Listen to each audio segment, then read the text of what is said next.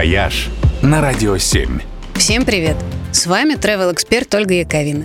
На этой неделе свой национальный праздник отмечает самый большой российский регион, образовавшийся ровно 100 лет назад, 27 апреля 22 года.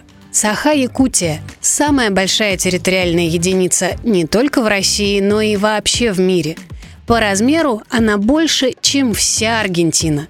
При этом людей тут проживает меньше, чем в одном Воронеже. Все-таки климат в Якутии не очень-то дружелюбный. Чего не скажешь о людях. Для туристов это вообще одно из самых интересных и экзотических направлений в России. И если раньше путешествие сюда непременно требовало больших расходов и, ну, э, выносливости, то сегодня в Республике Якутия уже есть неплохая туристическая инфраструктура, которая с каждым годом все лучше. Есть уже и пристойные отели, и классно сделанные этнографические центры, и проработанные туристические маршруты, и новенький аэропорт. Ну и что посмотреть, тоже, мягко скажем, есть. Чего стоят одни только природные чудеса?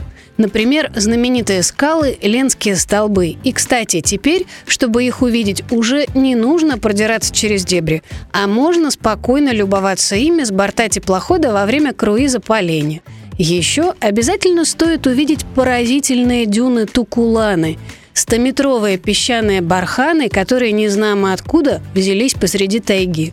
Нужно увидеть ледяные лабиринты и гроты гигантского снежника Булуус, который никогда не тает. Причудливые каменные фигуры на горе Киселях, которые похожи на окаменевших людей.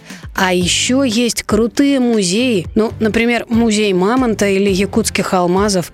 Есть единственный в мире центр варганной музыки и крутой этнокомплекс Чочур-Муран, где можно покататься на оленях и попробовать северные деликатесы. Есть крутейшие фестивали и праздники словом, когда речь идет о туризме, Якутия – это не холодное место, а очень даже горячее. «Вояж» только на «Радио 7».